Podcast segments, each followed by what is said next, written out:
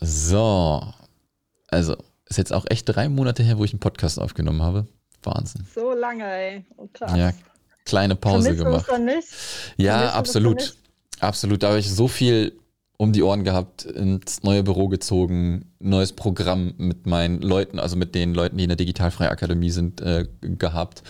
Und da war einfach zu wenig Zeit. Aber jetzt geht's wieder los. Alles klar. Herzlich willkommen zum äh, Digitalfrei Podcast und äh, ich habe es gerade schon zu Friederike gesagt, äh, die erste Episode, die wir jetzt im neuen Jahr aufnehmen. Wir haben uns ein bisschen Zeit gelassen, kleine kreative Pause, so wie ich es nenne, ja, oder auch ein bisschen viel zu tun drumherum. Deswegen äh, vielleicht ein kleines Entschuldigung, dass es ein bisschen zu lange gedauert hat, aber dafür sind wir jetzt mit äh, doppelter Schlagkraft halt wieder zurück. Und äh, liebe Friederike, schönen Dank, dass du erstmal hier mit mir am Start bist. Hallo Sascha, schön, dass ich da sein darf. Ja, sehr, sehr gerne. Und äh, wie immer ist es meistens so, ne, dass die äh, Leute, die in den Podcast hier kommen, vorher auch noch keinen Podcast aufgenommen haben, was ich halt immer super gut finde, weil man dann so ganz unvoreingenommen irgendwie so ein bisschen an die Sache rangeht, ja. Und äh, deswegen, du wirst, glaube ich, gleich innerhalb der nächsten fünf Minuten auch im Flow sein, ja. Von daher, ganz entspannt gehen wir heran und äh, du hast den Podcast schon mal gehört, du weißt, wie das Ganze hier funktioniert.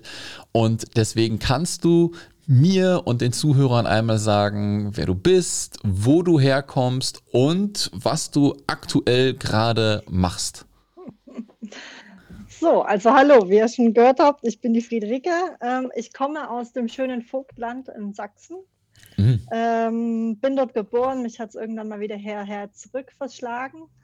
Und ich bin als äh, virtuelle Assistenz VA unterwegs und ähm, bin aber gerade eher im Bereich Texten. Also ich fokussiere mich gerade wieder Bereich, auf den Bereich Texten. Ich komme aus dem akademischen Ghostwriting Mhm. und ähm, erstelle hauptsächlich Fachbeiträge, Fachartikel, Blogartikel, alles, was irgendwie fachlichen Kontext hat. Genau. Ah, okay. Ja, sehr cool, ne? Ist ja auch eine schöne Dienstleistung, ne? Ich sage immer, die technischen Dienstleistungen und aber auch das ganze Schreibzeug, nenne ich es einfach mal, ja, oder so diese ganze Content-Entwicklung, damit kann man äh, sich sehr schön spezialisieren und dann halt auch natürlich sehr gutes Geld verdienen, ne? Von daher ist es äh, absolut sehr gut. Aber lass uns mal ein bisschen in deiner Vergangenheit kramen, wie es denn dazu gekommen ist, dass du dich dann halt auch selbstständig gemacht hast. Also kannst du mal so ein bisschen erzählen von wegen, äh, okay, das war vielleicht Schule, vielleicht Studium, keine Ahnung, vielleicht eine Ausbildung gemacht, dann irgendwo gearbeitet und was hast du dann gemacht? Wie kam es, dass du selbstständig wurdest? Ist es okay, wenn ich vom Urschleim anfange? Absolut.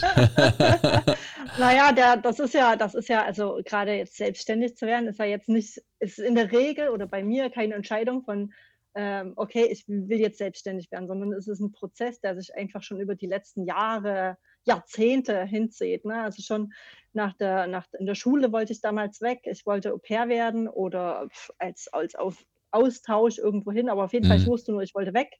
Habe das dann nach der Schule auch gemacht, war dann nach der Schule ähm, anderthalb Jahre unterwegs, habe in Sölden gearbeitet, im, im Skigebiet. Ich hab, äh, war als Au pair in Frankreich, habe als Jugendreiseleiter in verschiedenen Destinationen gearbeitet, Ungarn, Spanien, Schweden, als Outdoor-Tourenbegleiter. Dann habe ich äh, auch im Ausland studiert, internationales Tourismusmanagement. Also ich komme aus dem Tourismus.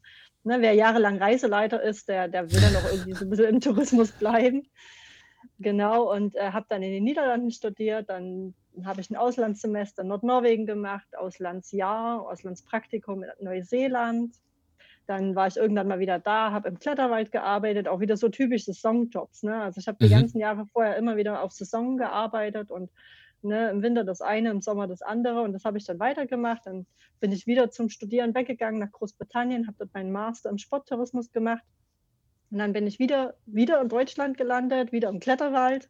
Mhm. Ähm, habe dann den Kletterwald oben in Ueckermünde für eine Saison übernommen, habe dort in meinem Bus gewohnt, ähm, habe auch ganz viel Sport gemacht. Also ich habe im K1 gekämpft. Also das habe ich während meines zweiten Studiums angefangen und war dort auch, auch international unterwegs. Also ich habe in, in London zur WM gekämpft, zur Amateur-WM. Ich habe in China gekämpft zur Amateur-WM. Und es Mhm. war ein wahnsinnig, eine wahnsinnig coole Zeit. Weißt du, hast deinen Bus irgendwo, stehst da, ähm, stellst dich nachts an die Gym, schläfst halt. Ich habe halt dann abends in der Gym geduscht und dann noch ja. Fernsehen geschaut und dann habe ich mich mit dem Bus und bin wieder auf Arbeit gefahren früh. Und also es war ein sehr, sehr cooles Vagabundenleben, was ich diese ganzen Jahre hatte.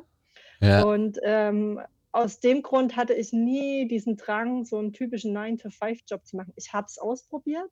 Mhm. Ich ähm, war dann ähm, bei einem Reiseveranstalter im Produktmanagement und die Arbeit an sich war cool, die Arbeit hat Spaß gemacht, aber dieses, dieses Starre, dieses, ich gehe um acht, halb acht ins Büro, ich muss zehn Minuten vorher an meinem Platz sitzen, das Handy muss aus sein, dann arbeite ich, habe genau eine Stunde Mittagspause, die ist von Punkt bis Punkt.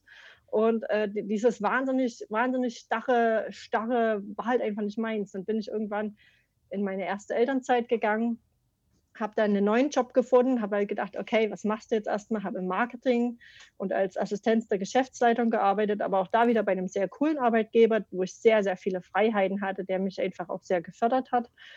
Und dann kam Corona.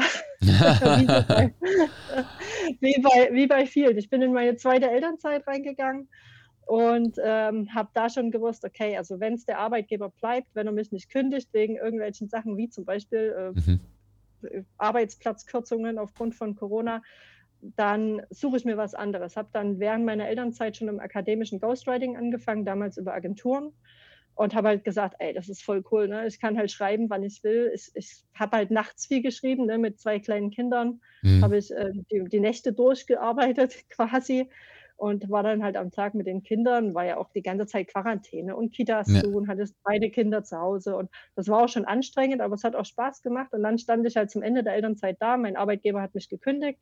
Mhm. Ähm, das ist auch im Guten auseinandergegangen, also war alles super und dann habe ich gedacht, okay, dann mache ich das jetzt einfach mal weiter, dann schaue ich mal, so dieses 9 to 5 ist eh nicht meins, ich brauche einfach ein bisschen mehr Flexibilität, ich möchte ich möchte auch mal draußen sitzen können und arbeiten. Ich möchte auch von unterwegs mal arbeiten können. Und äh, habe halt gesagt, okay, virtuelle Assistenz ist mir schon mal über den Weg gelaufen. Schau es mhm. mir mal an, probiere ich aus. Habe dann meinen Existenzgründerzuschuss beantragt und bin dann auch einen Monat später dann direkt ins Hauptgewerbe gestartet. Mega gut, mega gut. Also ich glaube, an deinem Werdegang konnte man schon irgendwie sehen, dass du, glaube ich, nicht irgendwie lange in so einem 9-to-5 kleben bleibst. ja? Nee, nicht ähm, wirklich viel unterwegs gewesen und da würde mich mehr interessieren, was hat denn dein Umfeld so gesagt, wo du wirklich so hin und her gehopst bist, so ich fahre da in den Winter dahin, in den Sommer da, dann studiere ich da nochmal, dann gehe ich da nochmal hin. Äh, hattest du Unterstützung? Haben die dich für voll genommen oder haben die gesagt, du bist verrückt? Äh, also mein familiäres Umfeld, die fanden das alle nicht so pralle. Ne? Die haben halt ja. gesagt, meine Oma, man machst du endlich mal was Richtiges? Ich Geh so, mal arbeiten. Arbeite. Ich, ja, also ich habe teilweise auch mehr Geld verdient wie mein Papa zum Beispiel. Der hat immer gesagt, geh mal richtig arbeiten. Ich, so, ich arbeite richtig. Ich habe mir mein komplettes Studium dadurch finanzieren können, also mein, mein Bachelorstudium. Und das war alles richtige Arbeit, aber die fanden das halt nicht so. Also die haben halt einfach nur gesehen, ich reise rum und das hm. war halt nicht so pralle. Ähm, die wollten, dass ich halt was studiere das habe ich ja dann auch gemacht, was studieren, aber trotzdem immer noch im Ausland. Ähm, aber man, nichtsdestotrotz, wenn man einmal unterwegs ist, dann hat man ja auch so ein bisschen diese Community. Ne? Also man kommt ja. ja da in diese, man, man, trifft Gleichgesinnte unterwegs und dann ist das nicht mehr so schlimm. Ne? Dann hast du einfach die Leute, die auch viel unterwegs sind, auch reisen. Auch wenn man dann im Ausland studiert, hat man ganz viele andere Auslandsstudenten, die halt auch mit da sind und äh, die einfach auch einen ähnlichen Background haben. Und ja. dann fühlt es sich nicht mehr wie ein Außenseiter an. Ja, hast du denn äh, auf deinen Reisen damals auch schon so ein bisschen äh, gesehen, dass die Leute auch digital irgendwie unterwegs waren und gearbeitet haben? Oder warst du dann mehr so in den Szenen, die dann, weiß ich nicht, wie du zum Beispiel dann äh, äh in, einer, in einer Skischule gearbeitet haben oder irgendwie sowas? Damals gab es für mich digital noch nicht. Ich bin einmal alle zwei Wochen, habe ich mich noch an irgendeinen Rechner gesetzt, um E-Mails abzurufen. ähm, das war noch für mich also ich, diese digitale Community, das war weit, das war, war vor 20 Jahren, das war völlig fernab von, von jeder Realität. Ähm, mhm. deswegen war es tatsächlich nur diese, diese normalen Nomaden, diese normalen Reiseleiter, ja. Skischullehrer. Ähm, ich weiß nicht, ob es das damals schon gab. Ich hatte keinen Kontakt zu den digitalen Nomaden. Ja, das ist ja einfach so, ne? Solche Communities entwickeln sich dann halt auch einfach, ne? Und ich glaube so, ja.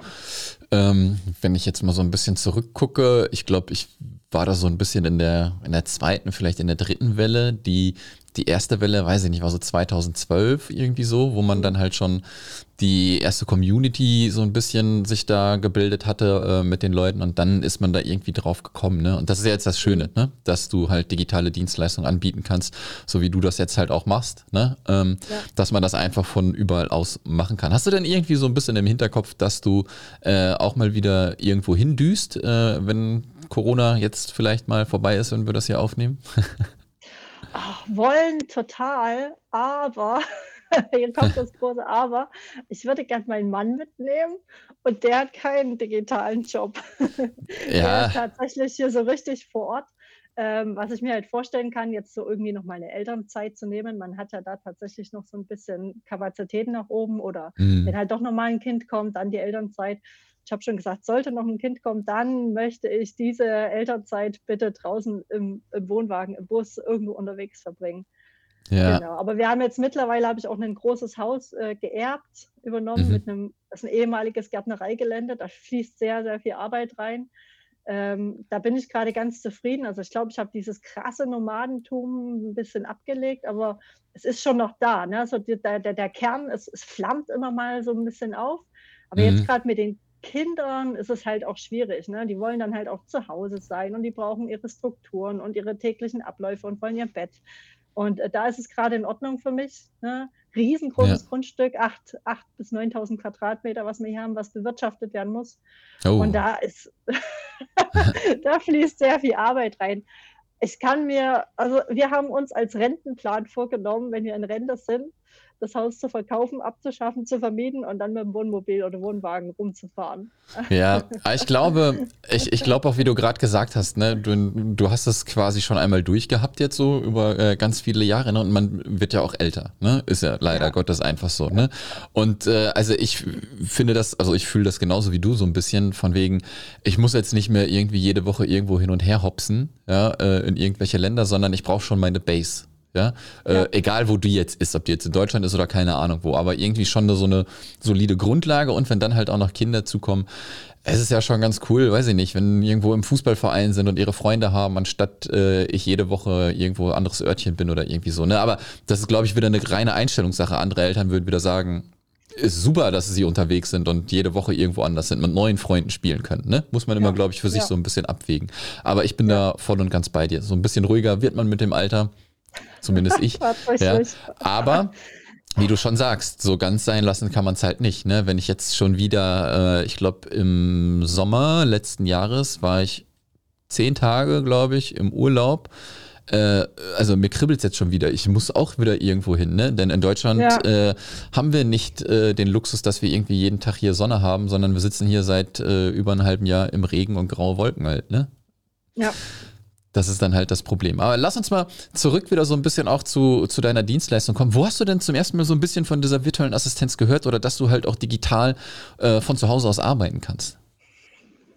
Ich weiß nicht, ich bin wahrscheinlich irgendwann mal über irgendwelche Facebook-Gruppen drauf gestoßen. Mhm. Ne? Also irgendwann also wie das jetzt direkt angefangen hat, kann ich dir gar nicht genau sagen. Das hat sich so irgendwann eingeschlichen. Ne? Man liest so dieses erste Mal das Wort, dann liest man das zweite Mal. Ich glaube, über dich habe ich auch ganz zu Anfang sehr viel immer mhm. wieder gehört.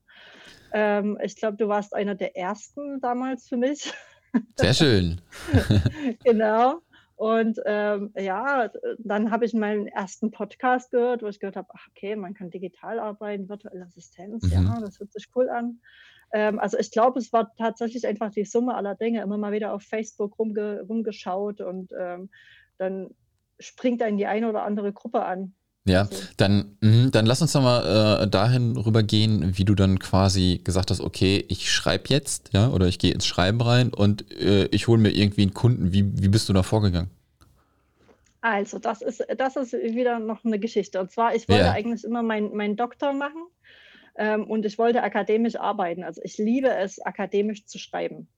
Mhm. Ähm, und hatte damals ähm, hätte oder hätte einen Doktorandenplatz gehabt. Das war aber nicht im, im Rahmen, also geldlich, weil es in Großbritannien gewesen wäre und es wäre sehr teuer geworden, über mehrere Jahre die Studiengebühren zu finanzieren.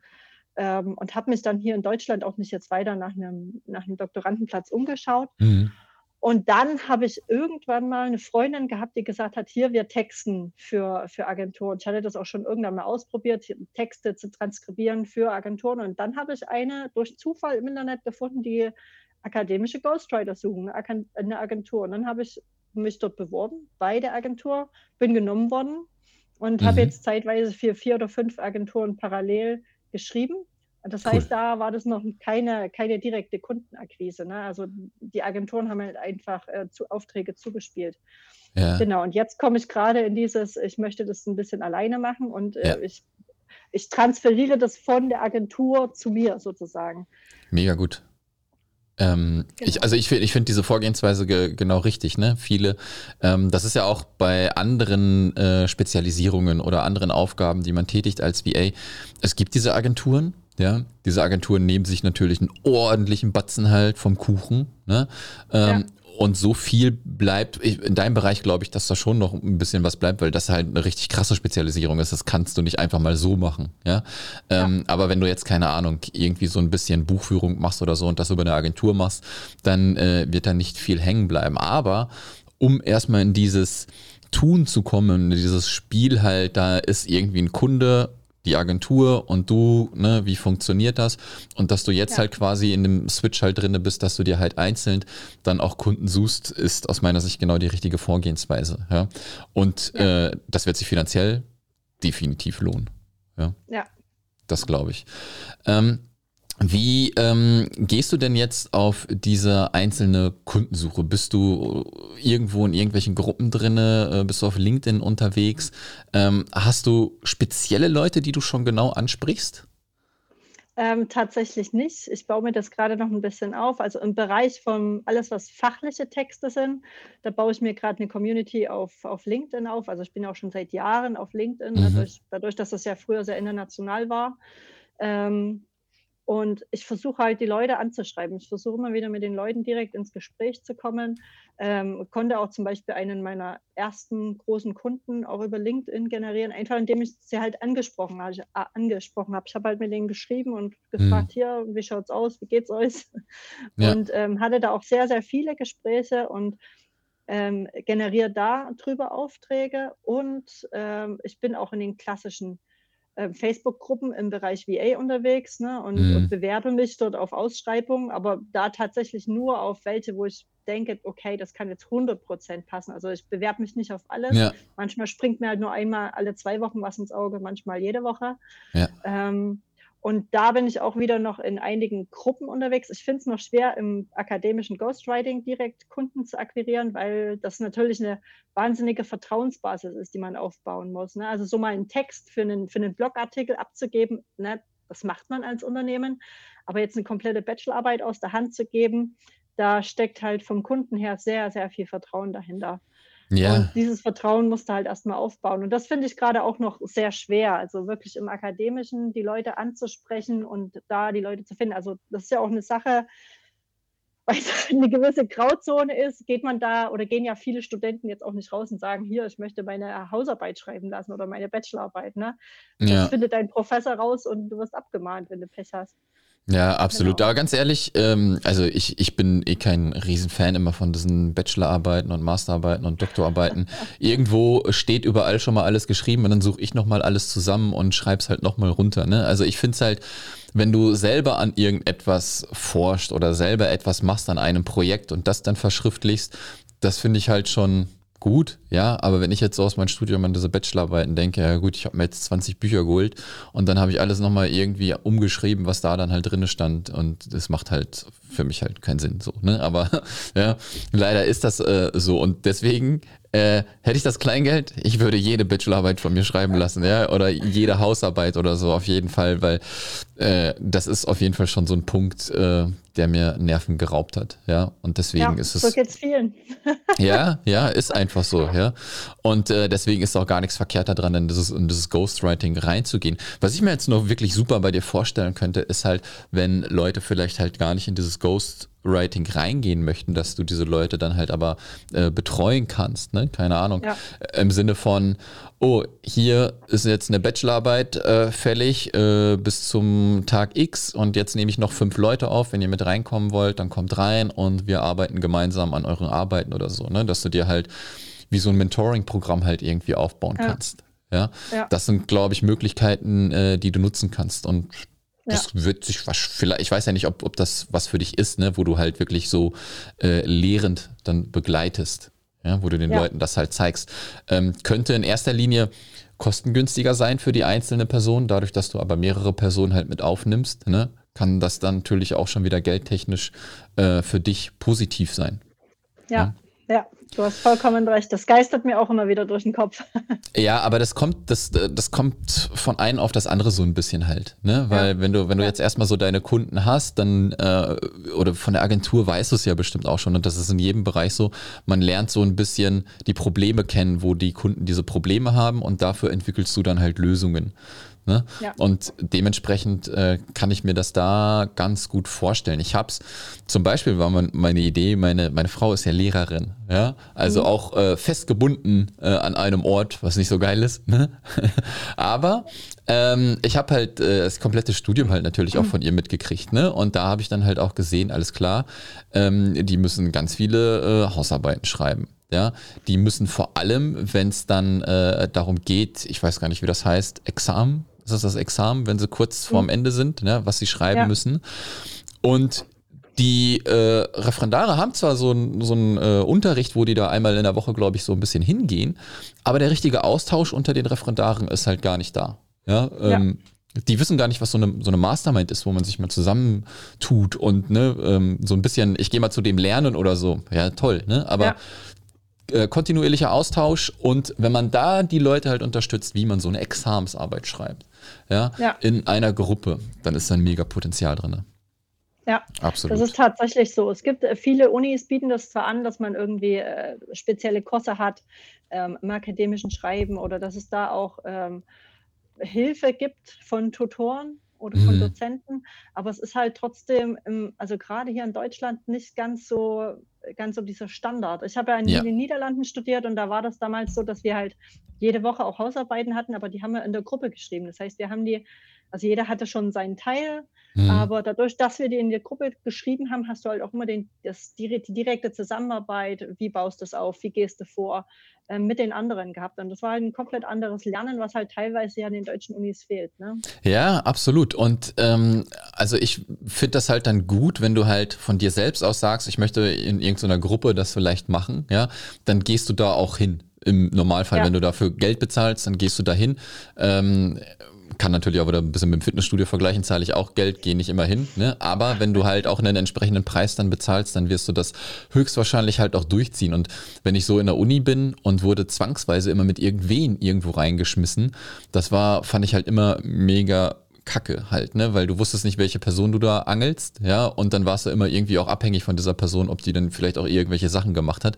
Aber ja. wenn da Leute halt freiwillig irgendwo reingehen und äh, die Sachen machen wollen, dann kann da echt eine geile Dynamik entstehen. Und ja, wie du schon sagst, in Deutschland ist es halt so ein bisschen, ne, sieht man leider nicht so. Ja, aber ja.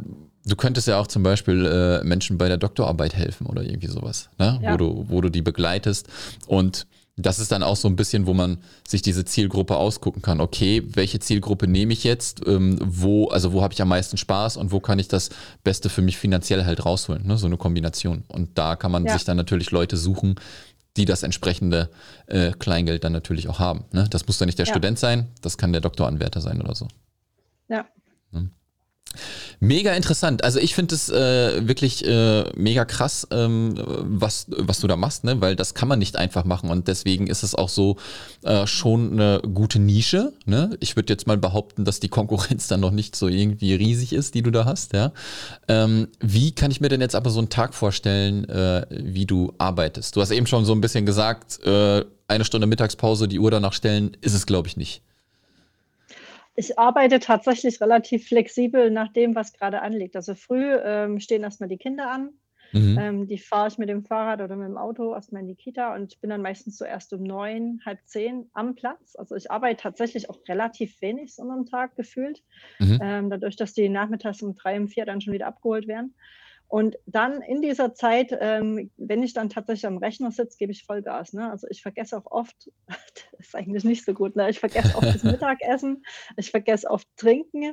Ähm, ich starte meistens meinen Tag, indem ich einfach noch kurz ein bisschen Haushalt mache und, und mich mit einem Podcast so ein bisschen in, in, dieses, in diesen mhm. Business-Rhythmus reinbekomme. Einfach nur mal so eine Viertelstunde, 20 Minuten. Ähm, und dann schaue ich erst, was für To-Dos anliegen am Tag. Also ich habe ich hab Meeting A, Meeting B, ich muss noch dieses erledigen, jenes erledigen. Ähm, und dann versuche ich erstmal E-Mails abzuarbeiten. Ich versuche es. Ja. und, ähm, und dann versuche ich immer früh erstmal entweder eine Story zu kreieren oder einen Post zu machen. Das fällt immer ein bisschen hinten ab. Ne? Das sind so diese, diese diese Tätigkeiten, die man irgendwie, wo man denkt, ach, da kriege ich jetzt gerade kein direktes Geld dafür mhm. und ach, ich mache es nachher, aber ich versuche, ich versuche es früh gleich mitzumachen. und ähm, ja, und dann schaue ich, dass ich alle, alle, alles Arbeiten abarbeite, die unter dem Tag stattfinden. Und dann habe ich aber auch meine Zeit, so halt drei um drei, bis dahin muss ich fertig sein. Mhm. Und da, äh, da arbeite ich durch. Also ich höre es halt immer wieder, also zum Beispiel von anderen, die halt dann sagen, ach, heute hat man aber wenig zu tun auf Arbeit und äh, oh, heute hat man ein gechilltes Leben und wir haben eine halbe Stunde dort geredet, eine halbe Stunde hier geredet. Das mache ich halt nicht. Ich mache halt diese vier oder fünf Stunden, die ich dann da sitze, die ziehe ich halt wirklich komplett in einem Stück durch. Mhm. Ja, das ist auch äh, gut so. Musst du ran ans Telefon? Dann machen wir eine Pause. Äh, nee, das, ich habe weggedrückt, ruf zurück. Ja, okay. Nicht, dass der Kindergarten ist und die Kinder abgeholt werden müssen oder so. Wir hoffen es nicht. Das hatten, gleich rausfinden. Ja, das hatten wir letztes Mal, äh, wo wir einen Workshop geben sollten. Also die, äh, die Steffi, die einen Workshop geben sollte, musste dann äh, ganz schnell zum Kindergarten äh, eilen, fünf Minuten vorher. Aber wir machen mal ein bisschen Tempo. Ähm, was ist denn, oder was sagt dein Umfeld denn jetzt? Also, wo du jetzt gesattelt quasi zu Hause bist, aber dich selbstständig gemacht hast. Äh, verstehen die, was du machst? Teilweise schon. Ähm, also viele fragen immer noch, was, was machst du jetzt eigentlich? Ich glaube, viele sind auch immer noch in diesem Mut, dadurch, dass ich so lange immer wieder in Elternzeit war, dass ich irgendwie immer noch in Elternzeit bin. ja. ähm, ich glaube, viele können es nicht fassen, was ich mache. Ähm, wenn man es dann erklärt, dass du schreibst, dann fassen das, also akademisches Ghostwriting kann man auch irgendwie noch besser fassen wie virtuelle Assistenz. Dadurch, mhm. dass, dass dieser Begriff der virtuellen Assistenz irgendwie nicht so geläufig ist, das kennt einfach, ein Normalunternehmer kennt das auch noch nicht. Ne? Der kennt, der weiß, was eine Assistenz ist, der weiß, was eine Sekretärin ist, aber der kann das nicht in, mit virtuell in Verbindung bringen. Und so geht es halt auch in meinem um Umfeld. Also die wissen schreiben, Texten, ja, das kriegen sie auf die Reihe, aber so jetzt Backoffice, das ist nicht so. Und ich werde schon mhm. auch immer mal wieder gefragt und mein direktes Umfeld versteht das auch.